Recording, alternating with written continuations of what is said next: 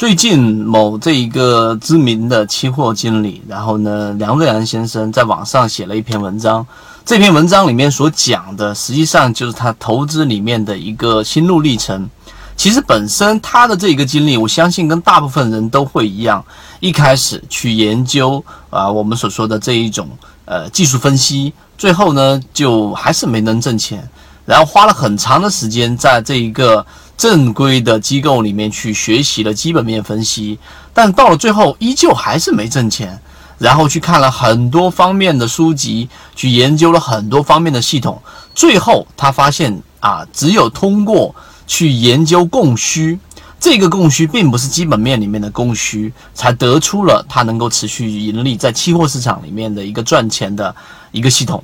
那么要研究出一个系统是需要花很长时间的。那么今天我们就拿一个简单的例子——三三原则，再去给各位去讲一讲技术面的理解、基本面的理解和供需层面的理解。最终你怎么样去找到自己的交易系统？首先，三三原则的定义非常简单，在我们做交易过程当中，例如说你用五日均线也好，二十日均线也好，我们用的是智能辅助线，也就是主力的成本价格。当股价跌破主力成本价格以后，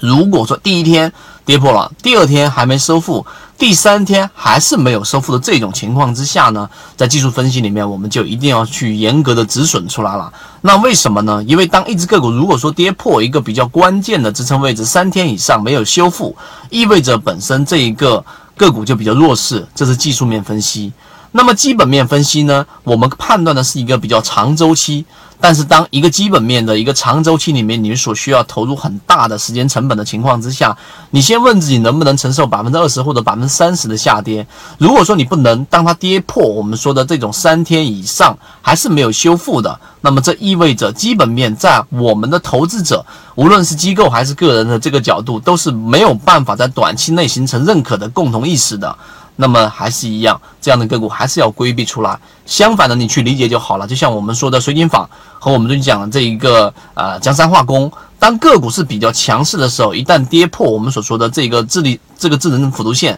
主力成本，它就会在三天以内快速的修复。啊，例如说一天就修复了，两天就修复了，这个就是我们说技术面的这一个和基本面的层面的理解。那么在供需上呢，实际上你就是去考虑一个问题：当个股跌破了三天智能辅助线，如果下方的需求，你看筹码也好，下方的需求是很弱的，它就不会快速的去把这一种下跌认为是达到了一种便宜的位置，然后通过买入把它拉升回我们所说的支撑位置以上。这其实就是通过三个不同的层面。去理解个股，可能初期的新手理解的是第一个层面，甚至于只是把它作为三三原则，跌破智能辅助线三天以上没有收回就卖掉，呃，收回就继续持有，把它作为一个定义，作为一个一招鲜，这是初级的理解。然后呢，再进一级就是我们所说的基本面或者说技术面的这一层的理解，也就是我去理解这一个现象背后到底发生了什么规律，然后我们再去通过数据来验证。那么最深层一种呢，就是最终是需还是求，有数据的验证，有逻辑的推导啊，包括我们有指标的这种反应等等，这个才是我们认为在投资里面啊，这一个刚才我说梁瑞安先生所讲到的这一种持续盈利交易系统里面的一个法宝，